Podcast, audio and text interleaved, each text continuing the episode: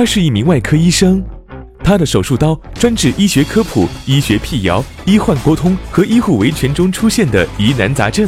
他就是白衣山猫。白衣山猫联合喜马拉雅 FM，让你不再放弃治疗。医院里好心办坏的那些事儿。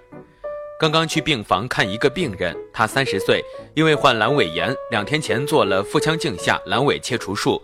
手术中的诊断是化脓性阑尾炎。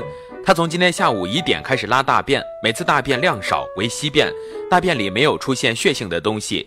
下午到现在晚上八点，已经拉了五次，但是病人除了拉大便次数多，也没有其他的不舒服，没有肚子痛，也没有肚子胀的感觉。病人很紧张，怎么阑尾手术才过去两天，我就开始腹泻了？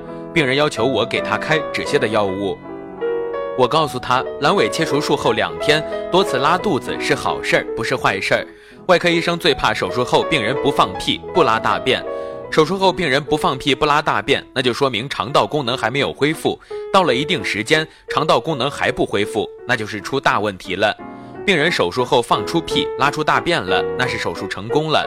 拉稀不怕，拉稀就算拉脱水了，大不了静脉输液补充水分和电解质。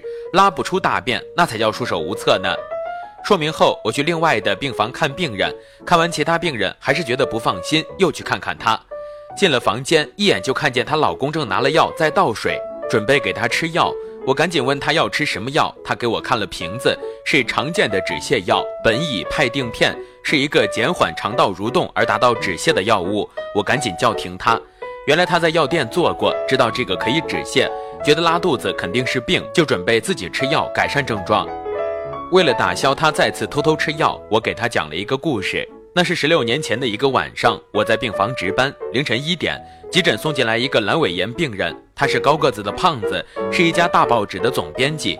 做了手术前，准备工作后，我和一位轮转的住院医生在凌晨两点左右给他开了刀。总编是个高个子胖子，没想到他的阑尾还粘在后腹膜，腹腔里脓液比较多，手术很难做。不过手术也挺顺利。手术后次日，总编放屁了，我就让他开始进食流质。手术后次日下午，总编开始拉出了大便，我也就放心了。因为头一天晚上值夜班，第二天是休息天，我已经加班到了下午两点，实在吃不消，就回家睡觉去了。然而从下午两点开始，总编开始出现了拉稀便，简直就是水样便，次数多，出了拉稀便，病人也没有什么不舒服。知道总编住院后，本地几家大医院的院长、书记和一些领导来病房看望他了，总编也和他们谈了自己拉稀便的不舒服。其中有家大医院的院长是内科医生，看主编这么难受，就一个电话叫他们自己医院的人送来了苯乙哌定片。总编吃下两片药后，很快就不拉稀了。当然，总编的屁也放不出，大便也拉不出了。然而到了当天晚上，总编的肚子开始胀起来了，又胀又痛，那叫一个难受啊！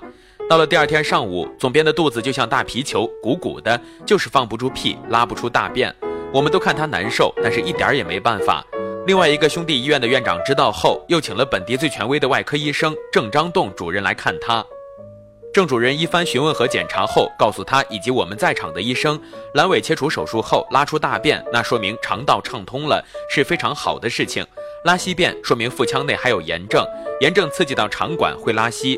这个时候不能用减缓肠蠕动的办法去止泻，一旦止泻了，放不出屁，拉不出大便，那不就成了肠梗阻一样的吗？